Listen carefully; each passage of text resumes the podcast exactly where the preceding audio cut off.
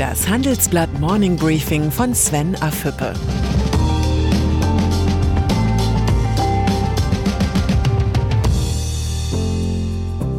Guten Morgen allerseits.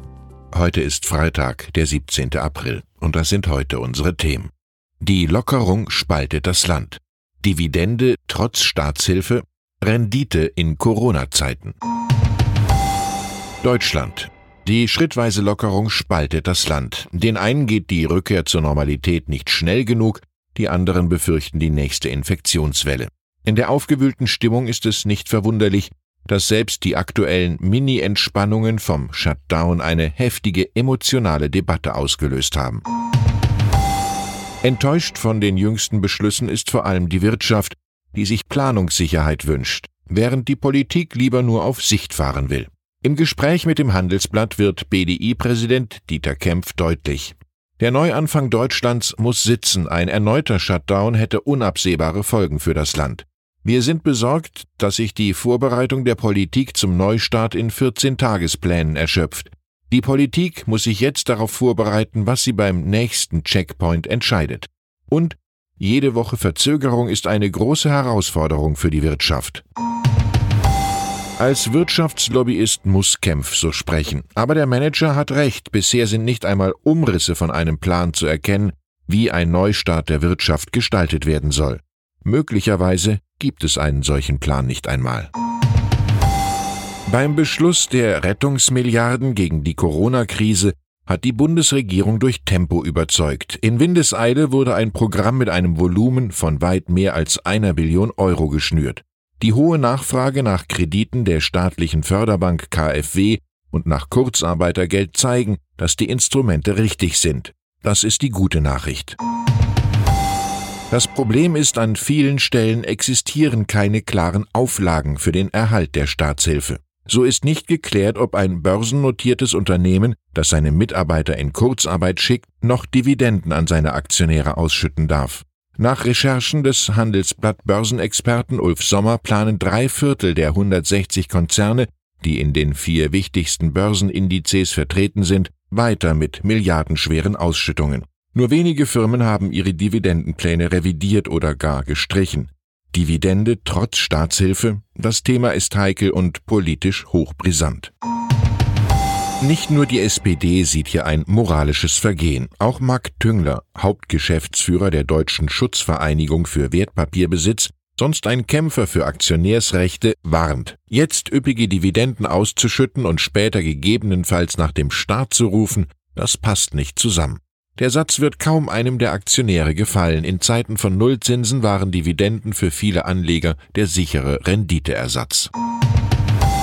Zumindest bei der Vergabe von KfW-Krediten zieht der Staat die Zügel enger an, wie meine Kollegin Jasmin Osman exklusiv erfahren hat. So gilt für die gesamte Kreditlaufzeit nicht nur ein Dividenden- und Gewinnausschüttungsverbot, bei Krediten ab einem Volumen von 500 Millionen Euro, wie sie TUI oder Adidas erhalten haben, erwartet der Bund zudem eine Zurückhaltung bei der Vergütung.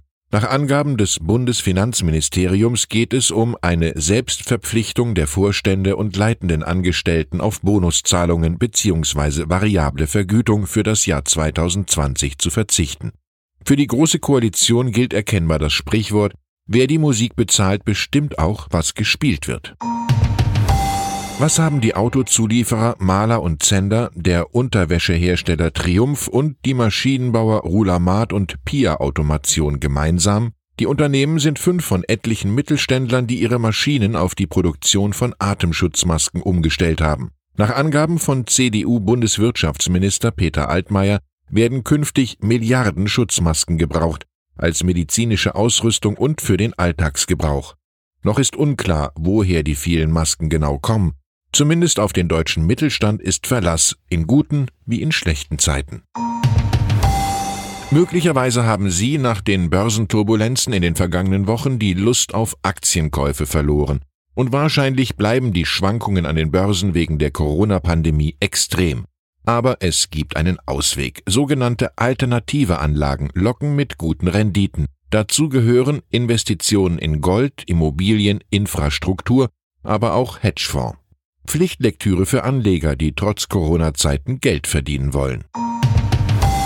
USA. Präsident Donald Trump hat heute Nacht bekannt gegeben, wie er stufenweise die strengen Schutzmaßnahmen lockern und die amerikanische Wirtschaft nach der Corona-Krise wieder hochfahren will. Opening up America again. Es stimmt, mehr als 22 Millionen neue Arbeitslose in vier Wochen sind eine schwere Hypothek, aber trotz Shutdown steigen die Infektionszahlen im Land der unbegrenzten Möglichkeiten weiter gefährlich an. Schon jetzt sind in den USA mehr Menschen an Covid-19 erkrankt als in jedem anderen Land. Mit einer schrittweisen Lockerung der Pandemie-Richtlinien geht Trump ein hohes Risiko ein. Der Kampf gegen Corona braucht einen intelligenten Plan. Alles andere ist verantwortungslos. Und dann ist da noch Kristalina Georgieva. Die Chefin des Internationalen Währungsfonds ist in der Corona-Pandemie eine der wichtigsten Krisenmanagerinnen der Welt. Der IWF, die globale Finanzfeuerwehr für Länder in Zahlungsschwierigkeiten, ist gefragt wie nie zuvor. Bisher haben mehr als 100 Staaten um Soforthilfe gebeten. Den ärmsten Ländern der Welt will der IWF nun helfen, mit einem milliardenschweren Schuldenaufschub. Per Video verkündete Georgieva gestern, das ist genau das, was wir jetzt brauchen, Solidarität. Ich wünsche Ihnen ein sonniges Wochenende. Behalten Sie Ihren Optimismus. Herzliche Grüße, Ihr Sven Affüppe. Hören Sie nun noch unsere Highlights der Woche. Unsere Persönlichkeit der Woche ist Kristalina Georgieva. Die neue IWF-Chefin steht nach nur wenigen Monaten im Amt mitten im Corona-Krisensturm. Intern ist sie nicht unumstritten. Die Zahl der Woche ist 800. Geschäfte mit Verkaufsräumen bis zu 800 Quadratmetern dürfen ab dem 20. April in Deutschland wieder öffnen. Dies ist eine der am Mittwoch beschlossenen Maßnahmen, die den behutsamen Weg aus dem Lockdown einleiten sollen. Und das Zitat der Woche kommt von Tobias Hans. Es ist jetzt zu früh, um über den Sommerurlaub zu debattieren. Der saarländische Ministerpräsident hat bei der schrittweisen Lockerung der Corona-Beschränkungen zu Geduld aufgerufen.